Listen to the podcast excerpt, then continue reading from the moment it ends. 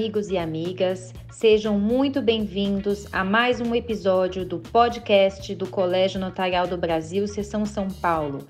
Eu sou Maria Gabriela Venturotti Perrota, segunda tabeliã de notas e protestos de São Roque. E hoje convido vocês a escutarem o bate-papo sobre testamento vital com a doutora em Ciências da Saúde e mestre em Direito Privado, a doutora Luciana Dadalto. A doutora Luciana é hoje uma das maiores especialistas sobre o assunto e vai enriquecer bastante o nosso debate. Lembrando que todas as nossas lives estão disponíveis nas nossas redes sociais. Elas também estão contidas aqui no descritivo deste áudio. Nesta live, nós vamos conversar sobre a morte no momento de pandemia, a importância do testamento vital, quais as diferenças entre eutanásia, ortotanásia, suicídio assistido, o que pode, o que não pode conter num testamento vital. Será imperdível. Vamos ouvir a doutora. Um prazer, Gabriela, estar aqui com vocês hoje. Muito obrigada. Bom, doutora Luciana, são muitos assuntos. Vou tentar, ao longo dessa exposição, que nós consigamos abarcar todos eles. Vamos iniciar pelo tema mais, uh, mais em voga no momento. Vamos falar, infelizmente, de morte. E morte, para muita gente, sempre foi, e acho que ainda continua sendo um grande tabu. As pessoas não gostam de falar sobre morte, não gostam de tratar a morte, não gostam de pensar nisso. O que, que vai acontecer, como eu quero morrer, se não, enfim. Só que agora, diante da pandemia, a morte está virou um espetáculo. 24 horas, jornais, revistas, internet, a morte virou números, a morte virou estatísticas. Se é que se pode dizer que algo bom dessa pandemia fica, será que agora as pessoas vão refletir sobre a morte? Será que a morte foi, houve um despertar para a morte? Nós vamos pensar sobre ela? Será que a DAV finalmente vai ganhar sua importância na sociedade? É, bom, isso, é, essa é a expectativa né, ao redor do mundo. No mundo inteiro, as discussões sobre documentação de manifestação de vontade têm aumentado. Os testamentos vitais, especialmente nos Estados Unidos, aumentaram muito durante a pandemia. Mas é, o que eu percebo, ô Gabriela, é a forma de falar sobre a morte, mesmo da pandemia, ainda está muito distante é, da forma necessária para que a gente possa realmente pensar em documentos de manifestação de vontade que se tornem prática cultural no Brasil. Porque a gente ainda fala de morte, né? Nós estamos contando morte todo dia, quantos mortos, se vamos chegar a 60 mil mortos hoje ou amanhã, como é que isso vai ser? Mas a gente ainda está falando da morte do outro. É, a gente ainda acha que é o outro que morre e não a gente. E só a gente, né, enfim, perceber como essa questão do isolamento social tem sido complicado nesse momento, porque as pessoas acham que nada acontece, né, com elas. E para a gente falar de testamento vital, é, a gente precisa pensar na nossa própria morte né? Assim, e isso a gente ainda não conseguiu nem com a pandemia. Então, nós estamos falando muito de morte, sem dúvida nenhuma. Se a gente pudesse fazer uma busca sobre a palavra morte, o quanto que ela tem sido falada na imprensa, agora na pandemia e antes da pandemia, sem dúvida nenhuma, isso é, ela aumentou muito agora. Mas a gente ainda está falando de uma morte que é uma morte que está muito distante né, que é uma morte ainda muito mais para o número do que para a consciência subjetiva da própria morte. Eu acho que nós, né, perdendo um valioso espaço para realmente conseguir discutir a subjetividade da morte para cada um. Porque a grande verdade é que, nesse momento, a gente está fazendo, a maior parte das pessoas tem feito o possível para não serem contaminadas por Covid-19, para não eventualmente morrerem por Covid-19, mas nós vamos morrer um dia. Né? Se não for de Covid-19, vai ser de acidente de carro, ou de câncer, ou de infarto, enfim. Né? A morte ela é inexorável. E isso significa que pensar sobre a morte deveria estar um pouco mais próximo da nossa realidade. É, eu sinceramente gostaria que, o, que a população amadurecesse essa ideia e realmente começasse a pensar que agora não tem mais diferença, né? Jovem, não tem nem o grupo de risco, não se sabe mais. Então, seria importante pensar sobre isso. Aproveitando, doutora, então vamos adentrar nos conceitos. Vamos tentar de uma forma assim mais uh, bem rápida, até para poder abarcar todos os assuntos. Vamos diferenciar para as pessoas, então, testamento vital, diretiva antecipada e mandato duradouro, procurador para cuidados de saúde. Principalmente porque eu adoro que você define a diretiva como um instrumento de autoconhecimento. Então, com essa, com essa morte espetáculo, isso é fundamental. Então, é, traça aí, por favor, de uma forma objetiva, essas diferenciações para a gente começar a nossa aula aqui. Vamos lá. Tá, vamos, vamos lá. Nós estamos em 2020. Eu acho que isso é extremamente importante, porque a gente está discutindo temas que surgiram nos Estados Unidos na década de 1960.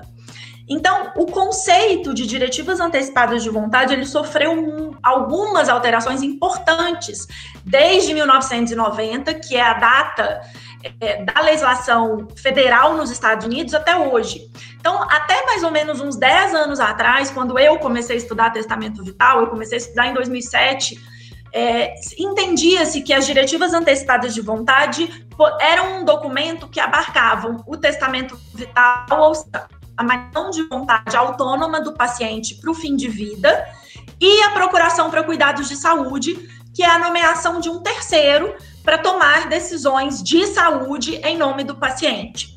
Só que as questões relativas à autonomia do paciente aumentaram tanto que nos últimos tempos a gente já fala, por exemplo, no plano de parto, que é aquele documento que a parturiente faz é, para dizer como é que ela quer ser cuidada no parto, a gente já entende que o plano de parto é uma espécie de diretivo antecipada de vontade. Então, na verdade, é aquele conceito clássico de diretivas como um documento que reúne o testamento vital e a procuração para cuidados de saúde é um conceito que está cada vez mais caindo por terra em todo o mundo. Mas no Brasil, a gente ainda usa esse conceito clássico, digamos assim, muito porque é, nós do direito, né, a gente sabe que a tradução do testamento vital é uma tradução muito ruim. O testamento vital em inglês significa, é, o nome é living will, o em inglês significa testamento, mas também significa vontade ou desejo. Então, nós poderíamos ter traduzido para desejos vitais, né, vontades de vida, e ao invés de fazermos isso, nós traduzimos por testamento. Isso faz com que nós, operadores do direito, dissemos: nossa, mas não é um testamento, né? Não tem nada a ver com as disposições sucessórias. Pelo contrário, é um documento que vai produzir efeito quando a pessoa ainda está viva, né? A produção não é pós-mortem igual no testamento. E isso faz com que a gente trave já há muito tempo uma luta para tentar mudar o nome do documento. Só que a grande verdade é que assim, testamento vital é um nome que, entre aspas, pegou no mundo inteiro, né? Portugal, a gente fala de testamento vital. Na, a Espanha foi o único país que, ao legislar, nome completamente diferente, né? Testamento vital na Espanha chama instruções prévias, mas em francês, lá na França, biotestamento, é, desculpa, em italiano, biotestamento, em francês, testamento de vie. Então, o que acontece no Brasil é que quando a gente diz que testamento vital e diretivas antecipadas são sinônimos, a gente acaba cerceando muito a discussão sobre a autonomia do paciente, né? Nas outras vertentes de possibilidade de autonomia. Mas, efetivamente, especialmente depois da, da resolução do Conselho Federal de Medicina, resolução 1995 de 2012, que é uma resolução que trata sobre testamento vital, mas que no meio de diretivas antecipadas, depois disso, então, é, essa ideia de que esses dois conceitos são sinônimos, ela colou é, e é uma coisa bem sofrida, assim, para a gente conseguir desconectar. Mas só a título né, de exemplo, as pesquisas americanas mostram para gente que os americanos fazem muito mais procuração para cuidados de saúde do que testamento vital. Né? Eles preferem muito mais escolher alguém para decidir por eles do que tomar a própria decisão. Os americanos preferem escolher o outro, o outro que diga o que é melhor para mim. Eu não tenho coragem de fazê-lo. Né? É uma discussão é, engraçada que as pessoas perguntam Né? E o que é, então, para quem que eu designo ser o meu procurador de cuidados de saúde? Um familiar ou um terceiro que não vai pensar com o coração, vai pensar com a razão, né? Também é essa questão. É, e essa questão, é... o pessoal tá com o áudio ligado aí. É, essa, Gabriela, você consegue? Eu posso falar? Você me escuta? Pode prosseguir, doutora, sim. Pode? Tá. É, então, assim, o que acontece é que a gente não, exatamente por conta dessa briga né, de nomenclatura, de tratamento vital e diretivas, a gente não consegue aprofundar na discussão de procurar, da procuração para cuidados de saúde. Né? Não existe no Brasil essa discussão é, efetiva sobre quem pode ser nomeado. Essa é uma discussão muito forte, extremamente importante fora do Brasil mas a gente realmente não consegue chegar nesse nível de profundidade porque fica nessa confusão danada com nomenclatura. Mas basicamente, né, assim, para dar uma amarrada, nós estamos aqui falando de manifestações de vontade para fim de vida. Ou seja, da ideia de que uma pessoa lúcida, maior, capaz, Escreva como é que ela quer ser cuidada, caso ela tenha uma doença grave, incurável, terminal e não possa mais manifestar a sua própria vontade. Né? É sobre isso que nós estamos discutindo aqui. Ótimo, era exatamente o gancho que eu precisava, doutora Luciana, pelo seguinte. Falou, a, a doutora falou aí nos três estados, que até inclusive o projeto de lei 149 2018, que está no Senado, que pretende tratar das diretivas fala, né? Que as diretivas, então, elas seriam indicadas e observadas nas três estados, que seria doença terminal, estado vegetativo permanente e demência ADA. Muito embora a única normativa existente que nós temos, que é Resolução 1995, não fale nesses estados. Aí eu pergunto, hoje, com a Covid, eu posso, diante de Covid é uma doença terminal, eu aplico DAV em Covid? E se sim, se eu aplico, a doutora não entende, eu, eu fico assim, temerosa, porque a, essa minha DAV ela vai ser bastante limitada, porque infelizmente, quem morre de Covid tem uma morte solitária. Eu não posso escolher ficar com um familiar, eu não posso escolher o meu velório, eu não posso escolher a forma do meu porque existe uma série de restrições, inclusive a questão da intubação. Tem muita gente que indava e fala, não quero ser entubado, e a gente já percebeu que em Covid, se não intuba, morre. Então, é, queria saber se aplica em Covid, se sim, é, ficou restrita essa autonomia do paciente, né? É, então, assim, é, é, é, importante deixar claro que a Covid-19, em termos de classificação de doença, ela é uma doença aguda, diferente das doenças crônicas, que são as doenças tratadas é, no testamento vital. Então, nós estamos falando aí de uma doença aguda e potencialmente reversível. Então, a classificação básicas, imagina que eu hoje tenha um diagnóstico de Covid. Eu não sou paciente com uma doença terminal. É, eu não sou. Ela é uma doença potencialmente reversível. Eu posso, né? Essa doença pode piorar e me deixar num estado de terminalidade? Pode. Né? Isso, então, o que, que tem sido feito no mundo inteiro? É, existem duas situações. Uma é de pessoas que já tenham as diretivas, né, já tenham um testamento vital ou procuração para cuidados de saúde, refazendo e incluindo uma cláusula específica para a Covid, dizendo: olha, se eu com Covid piorar muito, não quero intubação. E nós temos outras pessoas, inclusive esse movimento é muito forte nos Estados Unidos, que defendem a feitura de um documento específico para a Covid que não tem sido chamado nem de testamento vital, nem de diretivas antecipadas de vontade, mas sim de planejamento antecipado para a Covid. Porque realmente é uma doença que sai do espectro a que nós estamos acostumados a tratar dentro do testamento vital. Então, essa é uma questão super complexa, ô, Gabriela, que inclusive envolve mais do que nomenclatura aqui no Brasil, envolve uma discussão jurídica muito forte, que é uma discussão sobre recusa de tratamento, né? De recusa de, tra... recusa de tratamento para além da terminalidade. eu ouvi já desde o começo dessa pandemia de muitos médicos que me disseram assim: eu não aceitaria uma recusa de intubação de um paciente com Covid. Porque esse paciente não é um paciente terminal, ele é um, um paciente potencialmente curável, então eu acho que essa recusa não é possível. E isso é um problema jurídico, né? Porque nós até hoje não conseguimos resolver o problema da recusa de tratamento. Entendi. É, vai ser. Eu, eu fiquei muito aflita com essa questão, se aplicaria ou não, mas agora que.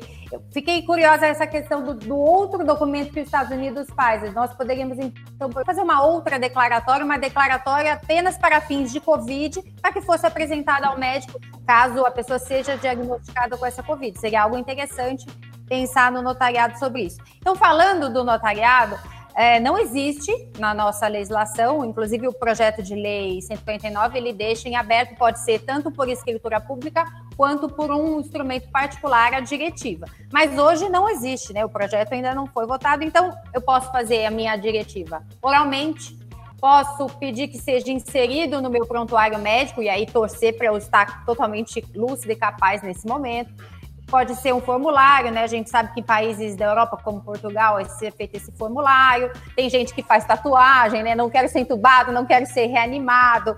Tem aquele vial of life dos Estados Unidos que as pessoas colocam dentro do freezer, né? E tem a escritura pública. Então, diante da sua vasta experiência, doutora, e das qualificações, das qualidades do instrumento público, a fé pública notarial, a presunção de legalidade, de legitimidade, a doutora não acha que realmente o meio mais eficaz e efetivo para essa diretiva? Claro, desde que a pessoa não deseje o sigilo, porque a, é, existe publicidade desse ato, e nós vamos falar daqui, mais para frente, queria falar inclusive sobre as centrais, mas principalmente eu penso na questão da responsabilidade do médico. Eu acho que se há um instrumento público, a responsabilidade do médico fica muito mais resguardada. Queria entender, saber o que a doutora acha nesse sentido. Então, é, eu defendo, né? Eu inclusive mudei de ideia ao, ao, longo desses 12 anos de estudo, assim. Quando eu defendi minha dissertação de mestrado em 2009, é, eu, de, eu entendia que a gente só poderia, né? Que uma lei brasileira só poderia trazer essa forma, né? Uma escritura pública lavrada em tabelionato de notas, porque eu entendo sim que é a forma mais segura de manifestação de vontade, seja pelo testamento vital, o, o, a procuração para cuidar de saúde ou uma DAV clássica, por assim dizer. Mas a gente tem um projeto, um 49, é, que é um projeto que está aí desde 2018, é um projeto que, inclusive, voltaria agora a ser discutido, mas a pandemia, como tudo, né, como a nossa vida inteira, ela virou tudo de cabeça para baixo. Então, acho que é um projeto que ainda precisa de muitas adaptações, não em relação a essa questão formal, mas em questões de conteúdo. Acho que ainda, né, a redação ela não é perfeita ainda, mas eu entendo sim, é, ô Gabriela, e faço isso, né? Em todos os meus atendimentos como advogada, em todas as minhas palestras, eu digo: para mim, hoje, a melhor forma de dar segurança jurídica é lavrando uma escritura pública em tabelionato de notas. Eu queria só é, pegar uma coisa que você disse quando você falou: olha, realmente a gente não tem forma prevista em lei hoje no Brasil. Mas eu, eu, Luciana, entendo que eu não poderia falar numa forma oral, porque eu não tenho como provar a manifestação de vontade. Então, quando a gente pensa na resolução 1995, o que a gente tem é o CFM dizendo para o médico que se o paciente manifesta oralmente a vontade, deve o médico instrumentalizar essa vontade em prontuário, né? Que, que é diferente de é, ter uma, uma, manifestação de vontade oral, porque senão a gente começa a cair em, em coisas do tipo áudio de WhatsApp, né? Que as pessoas. E é verdade, né? As pessoas acabam. É, então, o que eu entendo é isso. Agora, nós temos situações que são bastante complicadas. Por exemplo, Gabriela, existem hospitais no Brasil que só aceitam a manifestação de vontade do paciente se tiver lavrado em cartório de notas. Isso também é, na minha opinião, é ilegal, porque não pode o, hospital determinar qual é a forma, já que a lei não a determina, a gente ainda tá. não tem lei, né? É. Então, assim, hoje a forma é livre, Mas, como advogada, como tabeliã, cabe a nós é, dizer para as pessoas, né, orientar as pessoas quais são as maiores chances de segurança jurídica, né? Então, eu entendo sim, e entendo que mesmo numa lei a gente precisa continuar tendo é, a figura, né, a forma da escritura pública. E se eu precisasse fazer uma escolha entre é, fazer por escritura pública ou fazer por escrito particular, eu continuo achando que a escritura pública é o que dá mais segurança jurídica. Porque o grande problema hoje, e aí eu acho que eu posso falar isso com, com muita tranquilidade, assim, para as pessoas que fazem porque o nosso maior problema é a maior parte da população não faz, não conhece, não pensa, não acha que é importante. Mas para as pessoas que fazem, o maior problema hoje é da eficácia. Né? É fazer cumprir o documento. E tá. quais são as maiores chances de dar eficácia? É, é uma, lavra, né, uma escritura pública lavrada num, num tabelionato de notas. Para mim, isso não tenho dúvidas. Sim, é, além disso, é, tem a questão das centrais. Então, a doutora deve ter conhecimento. Eu até busquei hoje dados atualizados, porque o que acontece? Uma pessoa lavra essa escritura pública e isso é ruim. As pessoas não conhecem a diretiva, né? não sabem da, da sua efetividade e da segurança jurídica que ela gera. E principalmente que ela é revogável, ou seja, eu faço hoje, se eu mudar de ideia, revoga e faz uma nova. Mas uma vez que é feita, nós comunicamos às centrais. Então, a central, e, e, ela é de livre acesso. Então, o médico, basta clicar lá, ele vai ter é, em suas mãos a DAV da pessoa, o hospital tem como ter. Então, é uma, uma coisa absolutamente segura. Agora, os números, infelizmente, são pequenos. Eu tenho os dados de hoje, tá? São Paulo tem 3 mil, quase 3.200 DAVs e Brasil temos 4.500 na nossa central. Então, assim, pensando na população brasileira, realmente é muito pouco. Eu espero que após a pandemia isso é, seja mais reforçado. A doutora tem, né, a Rentev, eu não tenho os, os números da doutora Rentev, mas ela, ela não tem esse acesso que nós temos e essa segurança jurídica. O projeto de lei 149, ele visa a criar uma central nacional, que na, na verdade já é existente, então seriam nós passaríamos os dados do colégio notarial para essa nova central de DAV, que aí sim teria acesso livre e direto também pelos hospitais e médicos. Não é isso, doutora? É, assim, uma coisa que eu, eu que para mim, inclusive, é nova agora, porque até onde eu sabia, é, a central de vocês não era é, de livre acesso. E isso, para mim, é bastante preocupante, porque a gente tem uma discussão sobre sigilo médico, né?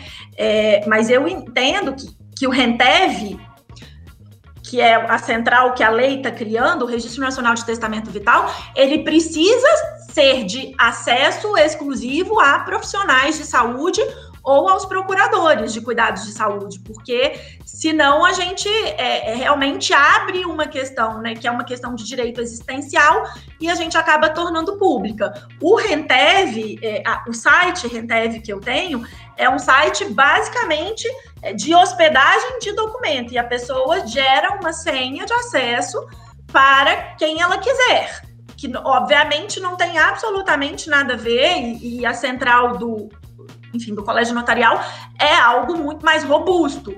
Mas eu entendo que numa criação de um registro nacional, como proposto pela Lei 149, a gente precisa discutir sigilo é, dessas informações, como acontece no modelo português.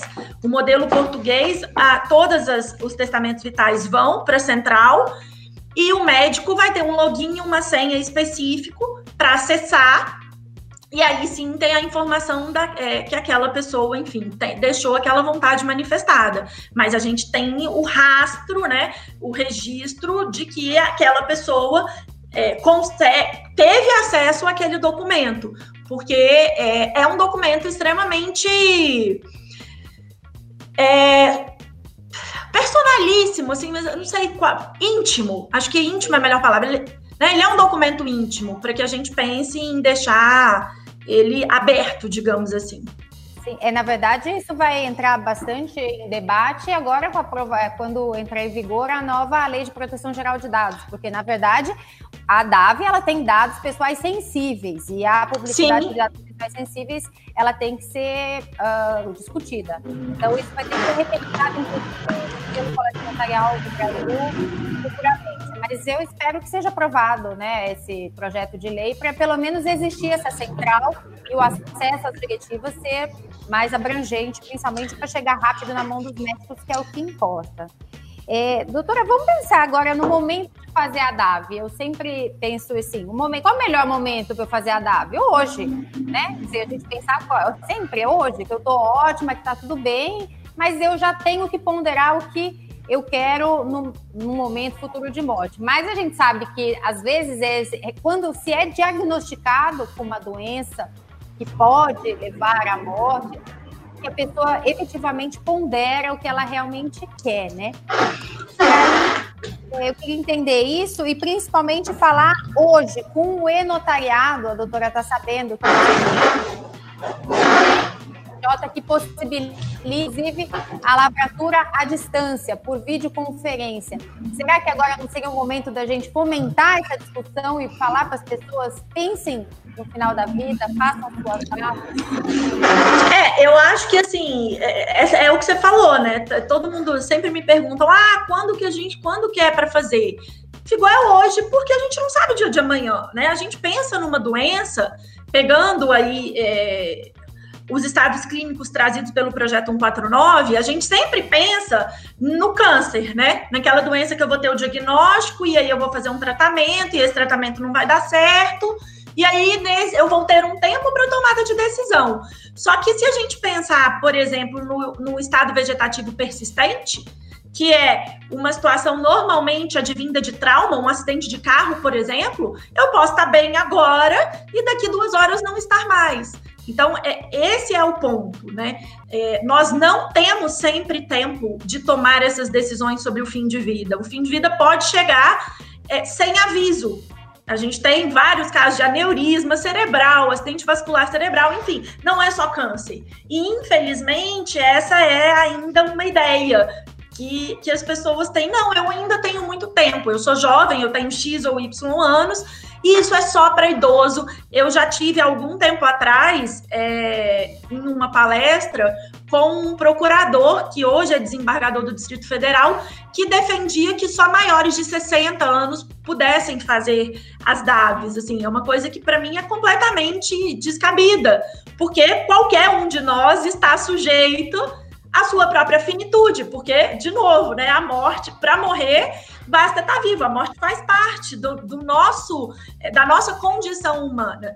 Então, para fazer é, uma DAV, o que a pessoa precisa é ter consciência da própria morte. Pessoas que nunca, sabe, aquelas pessoas que dizem assim: nossa, você está falando de morte, vira a boca para lá, bate na madeira, isso traz mau agouro. Essas pessoas realmente elas não conseguem fazer esses documentos, porque o documento é só a exteriorização de um pensamento que a gente já teve. Então você precisa conseguir pensar sobre a sua própria morte para conseguir exteriorizar num documento. E isso é, um, é, uma, é uma viagem ao mundo interior, né? É uma coisa que realmente é muito pessoal e muito subjetiva. Sim, aqui a minha experiência, o que eu vejo, as pessoas começam a pensar sobre isso quando acontece com um amigo ou com um parente próximo. A pessoa ficou num estado vegetativo, com uma demência avançada, sofreu muito e ou, houve aquela obstinação terapêutica em hospital e UTI vários dias, e aí temos também questão econômica, a pessoa dissipa, dissipa um patrimônio que sabe se quer em vão. Então, nessas situações, quando a pessoa vê isso próximo, ela começa a ponderar: poxa, eu não, não gosto que acontecesse comigo. Se eu estivesse nessa situação, eu queria que fossem adotadas tais e tais providências. Eu acho que é aí que a pessoa começa realmente a pensar na, na sua piedade. Mas é que eu falei, hoje eu estou bem, posso atravessar a rua e não sei o que vai acontecer. Então, o importante é fazê-la agora. E aí, doutora, pegando o gancho que eu havia dito, com relação ao CNJ, o provimento, agora tenho o e-notariado, a doutora indicaria para os seus clientes fazer por videoconferência, já que as pessoas não estão se locomovendo, estão ficando em casa com distanciamento social durante a pandemia? É uma alternativa que veio aí para acrescentar ao notariado essa, essa possibilidade de lavratura de DAVs online? Sem dúvida, né? Essa, essa é uma discussão fora do Brasil muito importante. É, acho que é um sistema que, que veio, né? É extremamente novo, a gente ainda não sabe como é que, como é que ele vai se comportar. É, particularmente, acho que ele, é, em termos. A minha maior preocupação é em termos de, de segurança mesmo, né? De dados mas eu entendo que é uma perspectiva muito boa para que a gente consiga realmente ganhar tempo mesmo, né, na realização é, dessas, dessas escrituras públicas. Estamos aí aguardando para ver como é que ele vai funcionar, mas eu vejo com muitos bons olhos o provimento do CNJ e é, o surgimento do e-notariado. Ai, que ótimo porque realmente é uma novidade, nós estamos aprendendo todos juntos, mas isso veio para ficar e a modernidade trazida agora, né, junto com a fé pública, com o notariado, isso realmente foi fantástico na pandemia. Doutora, vamos tratar agora do que as pessoas sempre gostam, é, juntam DAV com eutanásia, suicídio assistido né? Não dá para falar de W sem tocar nesses assuntos e as pessoas sempre perguntam por quê? Porque morrer com dignidade, para muitos, é praticar a eutanásia ou o suicídio assistido. E também a nossa legislação permite já a ortotanásia e temos aí os cuidados paliativos. Eu acho, eu leio muito a doutora Ana Cláudia Quintana, que ela tem, até diz, né, que ela tem uma frase, tem um livro, né? A morte é um dia que vale a pena viver. E ela é absolutamente contrária, né? A eutanásia. Então, eu queria ouvir da doutora por quê? Para muitas pessoas, a morte com dignidade é sim uma abreviação do sofrimento. O nosso ordenamento não permite. Então, eutanásia e suicídio assistido no Brasil é vedado.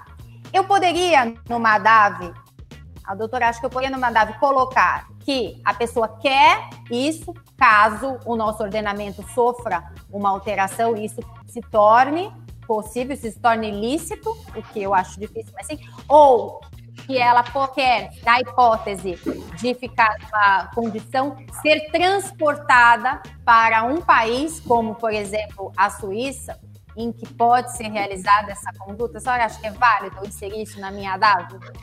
Então, vamos lá, são, são, coisas, são coisas diferentes. Só para deixar claro, assim, é, voltando um pouco à questão de nomenclatura, quando a gente fala é, em testamento vital, nós estamos falando num documento, né, num modelo de pura autonomia, em que eu vou tomar decisões sobre o meu fim de vida. Então, o testamento vital, ele é, conceitualmente, é esse documento, um documento que eu manifesto minha vontade sobre o meu fim de vida. Em países em que a eutanásia é, é permitida, como a Holanda, eu uso o testamento vital para pedir eutanásia. Inclusive, a Suprema Corte holandesa decidiu agora em abril que pacientes com demência que tiverem pedido eutanásia no testamento vital não precisam consentir para eutanásia no ato. Porque com demência ele já vai ter perdido a capacidade cognitiva. Esse sim que a pessoa falar no ato da eutanásia é, obviamente, é extremamente complicado, porque o, o, o consentimento não é livre e esclarecido naquele momento, mas a Suprema Corte disse: se essa pessoa no testamento vital tiver pedido e deixado claro que esse pedido é especificamente para o caso de demência, ela, esse documento pode ser utilizado. Então, se a gente pegar nessa perspectiva, o conteúdo do testamento vital ele precisa se moldar ao ordenamento jurídico do país em que ele está sendo feito. Portanto, eu não entendo e não concordo com a ideia de fazer um pedido de eutanásia, ainda que futuro. Por quê? O testamento vital, ele é uma manifestação de vontade. E como você disse, Gabriela, ela é revogável a qualquer tempo. Para mim, não faz sentido eu, Luciana, escrever um documento hoje achando que esse documento vai é, continuar dizendo o que a Luciana quer daqui 20 anos, porque daqui 20 anos, se a Luciana não tiver morrido, não tiver em coma, ela certamente não é mais a mesma Luciana. Então, daqui 20 anos, se a lei mudou e permitiu a eutanásia, na minha visão, é o momento de fazer outro documento e não de ter uma cláusula de 20 anos antes dizendo que agora esse documento vale, até porque a medicina muda em 20 anos, os tratamentos mudam, aquilo que eu recusei pode já não fazer sentido. Então, acho que a gente precisa é, entender é que essa característica de revogabilidade do testamento vital é extremamente importante. E a gente precisa falar sobre ela. Se eu fiz o documento hoje e amanhã mudou a lei, eu vou ter que fazer, eu vou ter que refazer o meu documento. Né? Eu não vou fazer hoje e ficar com ele o resto da vida, se a minha vida for muito longa. Diferente da situação em que eu vou pedir, por exemplo, para ir para uma organização de suicídio assistido na Suíça. Aí eu estou pedindo para manifestação, para minha manifestação de vontade valer para outro país. Inclusive, qualquer pessoa que vá realizar o suicídio assistido na Suíça também precisa de um testamento vital. Então, né, mesmo que ele não seja feito no Brasil ou não seja lavrado num tabelionato de notas, é um dos documentos obrigatórios para a realização do suicídio assistido. E aí sim é um testamento vital e não uma procuração para cuidados de saúde, porque eu não posso ter outra pessoa que decida né, pela minha morte. Então, acho que são coisas diferentes. É, eu estou fazendo um pedido de né, eu estou manifestando a minha vontade para algo que é ilícito no Brasil, mas é lícito num outro país e que lá vai ser cumprido. Eu entendo que nessa perspectiva isso seria possível, mas muito mais sobre um caráter de informação para quem fica do que com um caráter de obrigatoriedade, porque eu não poderia obrigar ninguém a me levar para a Suíça, já que o suicídio assistido é ilícito no Brasil. Então, é, que é, na verdade, o que acontece com, com o conteúdo do testamento vital pós-mortem. Né? Quando a pessoa escreve sobre ritos funerários, sobre é, né, como é que ela quer ser enterrada, a gente sabe que o maior problema é a efetividade. Não tem ninguém lá vendo se o familiar usou as flores que a pessoa pediu, tocou a música que a pessoa pediu. Então, acaba sendo uma informação, uma disposição muito mais informativa do que propriamente é, com caráter coercitivo, né? Sim, é, mesmo porque eu penso que se não for informativa e ele não tiver condições de ir é, autonomamente, nenhum médico, obviamente, autorizaria, né? Sabendo que seria esse o motivo. Ah, ele vai para a Suíça, mas vai para a Suíça para quê? Também, como motivo é ilícito, eu acho que o médico não autorizaria. E aí, pegando... É, mas assim, é que tecnicamente eu não preciso do médico autorizar, né? O médico viajar, tem. Viajar doente, viajar, ter que ah, ser tá. transportado, tá. entendeu? Se estiver muito enfermo. Não, mas aí, nem, mas aí nem vai, né? É. Aí nem, nem, nem vai, porque para chegar para ir fazer um suicídio assistido na Suíça, a pessoa ainda tem que estar tá, é, bem, né? É. Então, então, já que você começou, ia... essa era a minha próxima pergunta. Conta como que funciona. Para quem tem curiosidade, existe o Dignitas, né? A doutora já esteve lá, que é um dos institutos que praticam o suicídio assistido. Então, como funciona? Não é chegar lá, preencher uma fichinha e falar qual é a minha sala, né? Então, conta pra gente como que, como que é, como que é isso. Então, é, a, o modelo suíço é um modelo absolutamente sui generis, é um modelo único no mundo. Né? A Suíça é o único país que permite que estrangeiros não residentes na Suíça é, cheguem até lá e realizem um suicídio assistido. E o suicídio assistido na Suíça, ele acontece a partir de organizações. Então, a gente tem organizações não governamentais que auxiliam as pessoas no suicídio assistido. Não é diferente do que a gente acha aqui no Brasil e do que os filmes contam pra gente. Não é um hospital, não é uma clínica, é um escritório convencional, como qualquer outro escritório que a gente tem com computador e enfim. E aí ela tem uma casa a Dignitas especificamente tem uma casa afastada, fora do escritório, que os estrangeiros utilizam para a realização do procedimento. Mas essa casa não é um hotel, ninguém dorme lá, né? ninguém permanece lá. Então a pessoa vai efetivamente só para a realização. Mas a Dignitas não é a única organização. A gente hoje tem a Dignitas, a Life Circle e a última, mais recente, que se chama Pegasus. Eu já visitei as três, inclusive no final do ano passado eu acompanhei um suicídio assistido na Pegasus, em novembro. É, diferente do que a gente acha, assim, não é simples o suicídio assistido, não é uma coisa que você só chega ali no, né, é, qual é a minha sala. é muita burocracia, são muitos papéis, tem polícia envolvida, a polícia necessariamente vai até a organização depois da realização, né, depois que a morte tá, foi constatada, para verificar se realmente a pessoa manifestou vontade de forma livre. Então, é, as organizações gravam o procedimento e no procedimento elas perguntam para a pessoa, né, qual é seu nome, você sabe por que, que você está aqui, o que, que vai acontecer se você beber esse remédio ou se você abrir essa bomba infusora. É, tem que ter necessariamente um acompanhante, né, um membro da família ou um amigo, mas a pessoa precisa ter um acompanhante, a pessoa precisa entender a língua, uma das quatro línguas oficiais da Suíça.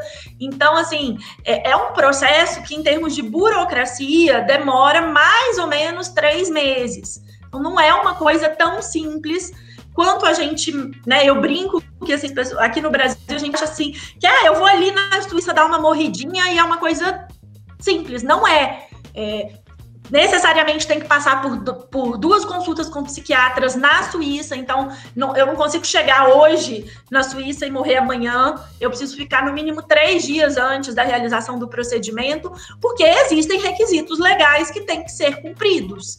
É, e esses requisitos legais fazem com que o processo se torne burocrático, como eu acho que precisa ser. Sim. Certeza de que, enfim, a situação daquela pessoa é, é uma situação efetivamente que se adequa à legislação suíça.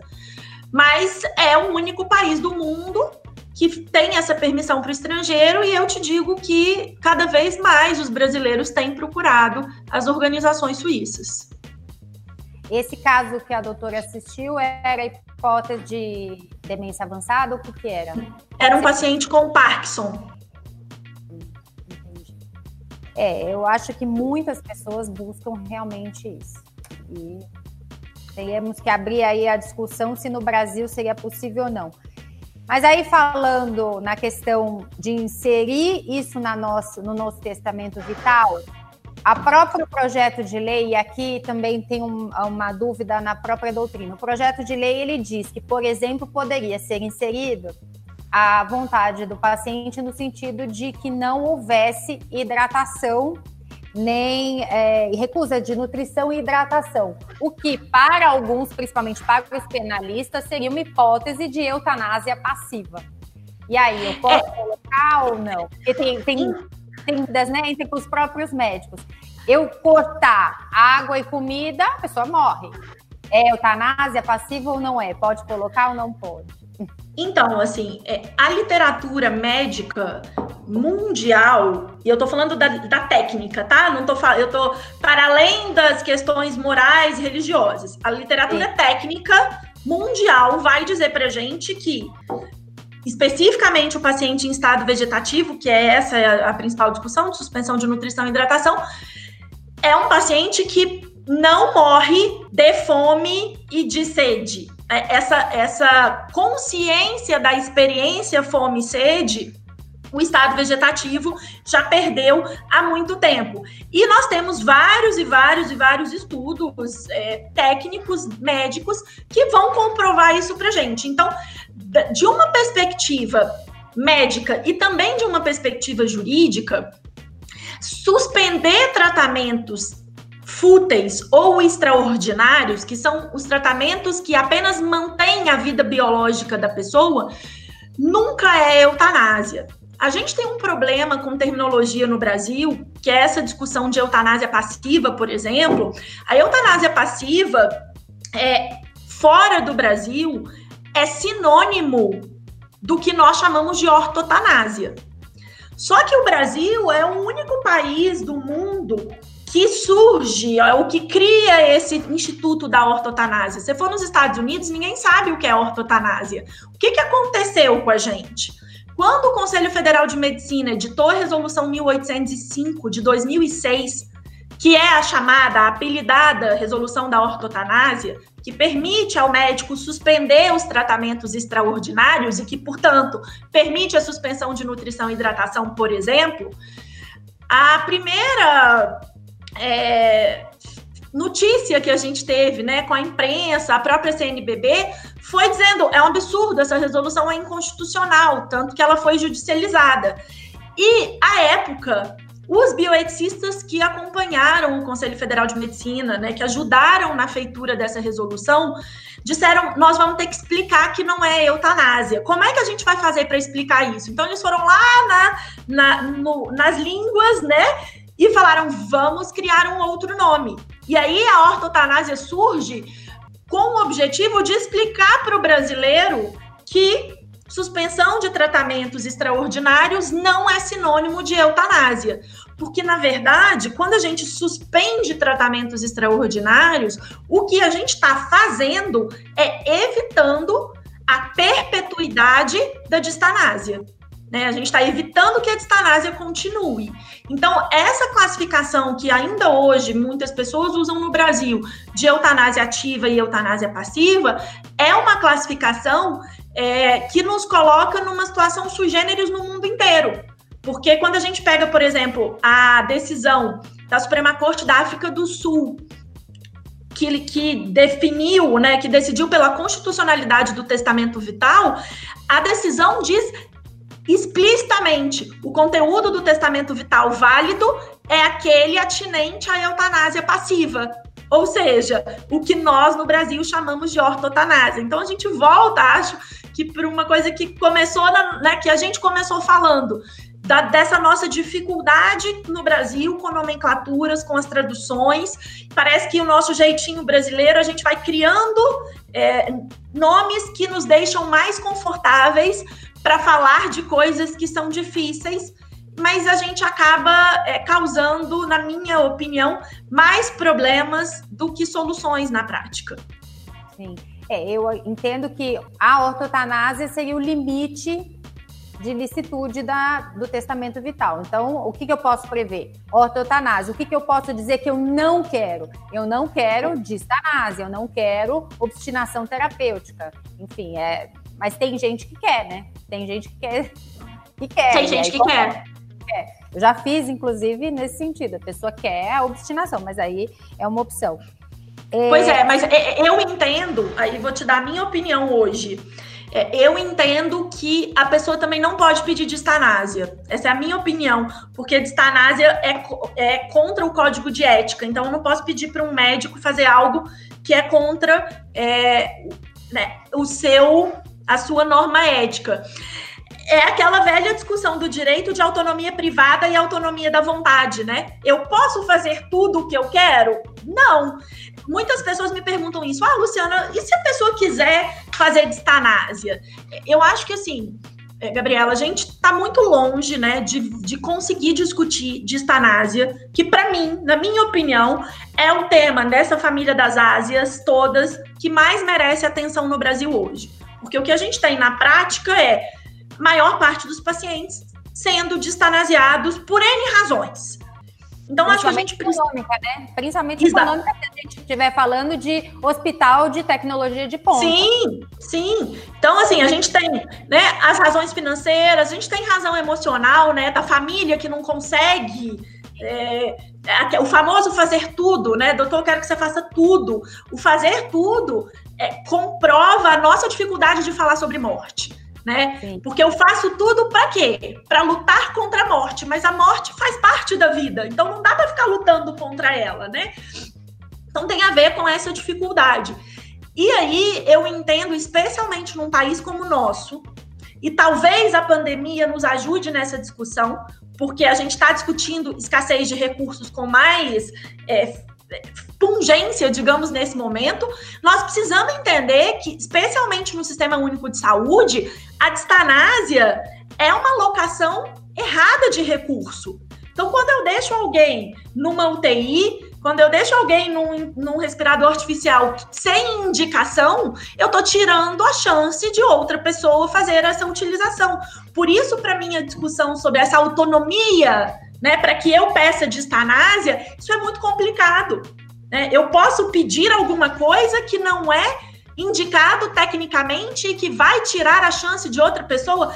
Eu acho que essa discussão, mas volto a dizer, a gente não consegue aprofundar nessas discussões no Brasil, né? Até porque a gente tem é, um país que é um país distanásico, né? A gente tem uma pesquisa de 2016 da The Economist, é, feita junto com a Kaiser Foundation, que pesquisou é, quatro países: Brasil, Estados Unidos, Japão e Brasil, Estados Unidos, Japão e Itália. Sobre desejos de fim de vida. Então, eles ligavam para as pessoas e faziam várias perguntas. Uma dessas perguntas era: o que é mais importante para você no fim da sua vida, quando você está com uma doença é, terminal? O brasileiro foi o único que disse que o mais importante é ser mantido vivo por aparelhos a qualquer custo. É, porque a gente tem. É uma questão. É uma questão cultural, não adianta, né? É, é, é uma questão cultural que eu penso muito acerca da escolha do procurador de cuidados, porque é justamente isso. De repente, quem você escolhe é aquele que vai falar para o médico, por favor, tente de tudo. E de repente é tudo que você não quer, é que tentem de tudo, né? Por isso que é bom, importante fazer a, o testamento vital, fazer a DAV. Eu já fui procurada também, a dúvida, às vezes o casal ele quer fazer uma DAV só. Eu já falei, eu entendo que é um ato personalíssimo, não dá, é essencialmente revogável, mas tem casal que fala, não, nós queremos a mesma coisa. Então, eu queria pontuar isso. Não, ele é uma. A, é, a doutora também entende, é um ato personalíssimo e essencialmente revogável. Vai que daqui a pouco um muda de ideia. Não tem como fazer um instrumento para duas pessoas. É igual. Aí eu sou obrigada a entender como um testamento. Um testamento. Eu também entendo dessa forma. Não tem jeito. É um, não tem, é um ato de manifestação personalíssima de vontade. Não consigo imaginar é, a feitura né, de uma DAV por duas pessoas. É, inclusive, quando você fala das duas pessoas, eu lembro é, uma coisa muito, muito comum, não é? Mas que acontece na Suíça é o suicídio assistido de casais idosos. Isso é relativamente comum. Mas aí, no procedimento, cada uma das partes dá o seu consentimento, né? Então nós estamos falando de duas coisas diferentes, só o momento é o mesmo, mas fazer mas um único documento. Sim, fazer um único documento para duas pessoas eu não consigo conceber também. E eu também queria falar acerca da, da, da validade. Não, eu sou com prazo de validade, eu acho que a doutora também, apesar de Portugal, lá eu acho que são cinco anos, não é isso? Sim, Por sim. Quê? Lembra quando a doutora falou, quando nós tratávamos sobre o suicídio assistido? Porque a, a legislação pode mudar. Eu entendo assim, a medicina muda todo dia, os tratamentos, o que vai ser daqui para frente, cada hora surge uma nova terapêutica, um novo remédio. Mas eu entendo que os fundamentos, aquilo que eu quero, os meus desejos morais, a minha profunda vontade, eu quero ir para casa, ficar com a minha família, não quero um ambiente hospitalar, eu acho que o, o básico ele fica. Se eu colocar um prazo de validade, eu acaba virando uma CNH. Puxa vida, tá na hora de renovar minha DAV novamente. Aí eu acho que perde um pouco a essencialidade disso. Não, assim, para mim, é, o prazo de validade não faz o menor sentido. E assim, é bom que se diga que quando a lei portuguesa passou, que é uma lei de 2012, eles tiveram muita dificuldade de passar a lei de testamento vital e o prazo de validade foi uma concessão das pessoas que escreveram a lei para que a lei fosse aprovada. Então foi uma, uma barganha do tipo, o Congresso só aprovaria se tivesse o prazo. Inclusive, eu me lembro que em 2013 eu fui a Portugal dar uma palestra e o professor Rui Nunes, que é uma das pessoas que escreveu a, a lei portuguesa, me disse: o nosso próximo passo é fazer um projeto de lei para tirar o prazo de validade, que acabou não acontecendo, né? Esse projeto não foi feito.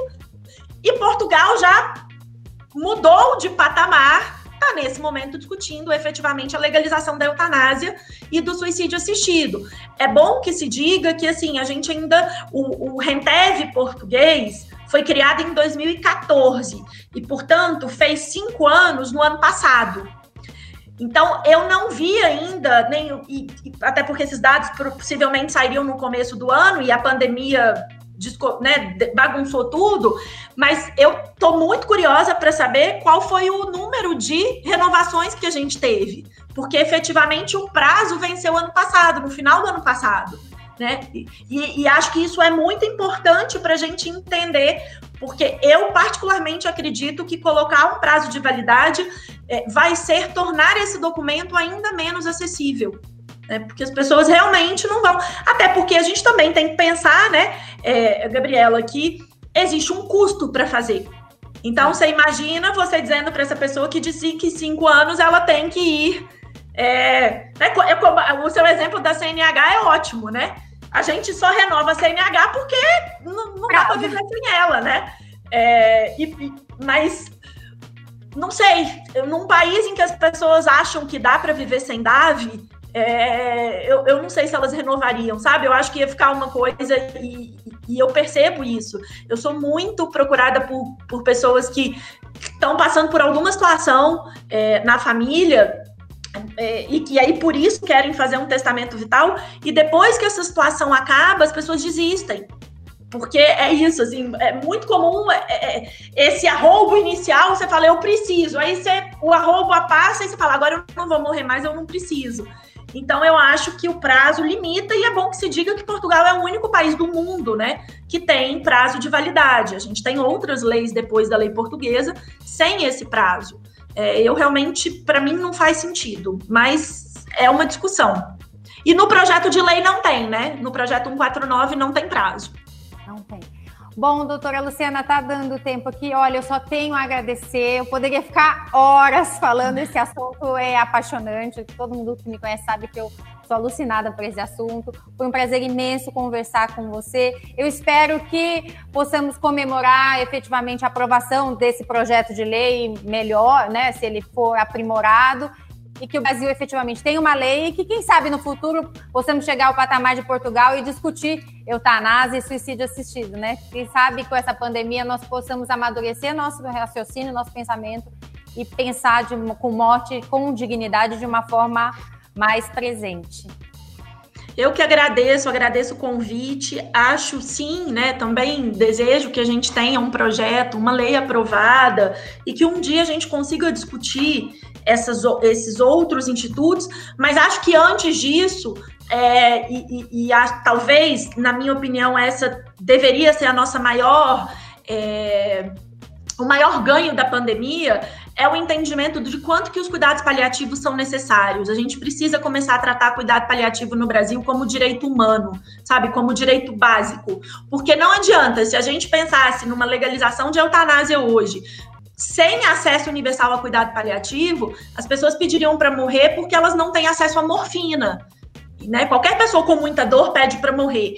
Então, a primeira coisa que a gente precisa para começar a discutir dignidade no morrer é garantir acesso universal a cuidados paliativos. E aí, eu acho que a partir dessa discussão, é, a gente a gente começa a falar. Eu costumo dizer, Gabriela, que se os cuidados paliativos acontecessem no mundo inteiro, não só no Brasil, da forma como eles foram criados para, nós não precisaríamos de testamento vital para pedir ortotanásia, porque isso seria o básico, né? Isso seria o normal. Aí eu usaria o testamento vital só para o fora do normal, para eutanásia, para o suicídio assistido. Mas hoje a gente usa o testamento vital para pedir o básico. E, e isso é alguma coisa que me dói. Né? Me dói que as pessoas precisem escrever que elas querem morrer com dignidade. É, mas, infelizmente, a gente sabe que é, ainda é necessário, né? Sim, e os cartórios estão aí para ajudar a população nesse sentido. Mais uma vez, doutora Luciana, muito obrigada. Bom, queridos amigos, espero que vocês tenham gostado. Realmente a conversa foi fantástica. A doutora Luciana trouxe muitos assuntos, enriqueceu demais o nosso debate. Uma grande jurista e nos brindou né, com uma ampla abordagem sobre esse tema testamento vital. Não deixe de compartilhar o nosso podcast com seus amigos e conhecidos. Nos sigam nas redes sociais do Colégio Notarial do Brasil e fiquem sempre por dentro das novidades notariais. Eu sou Maria Gabriela Perrota, estou à disposição o meu, o meu site www.cartóriosaoroque, tudo junto, minúsculo, sem acento.com.br. Foi um prazer, um grande beijo, espero vocês, até a próxima.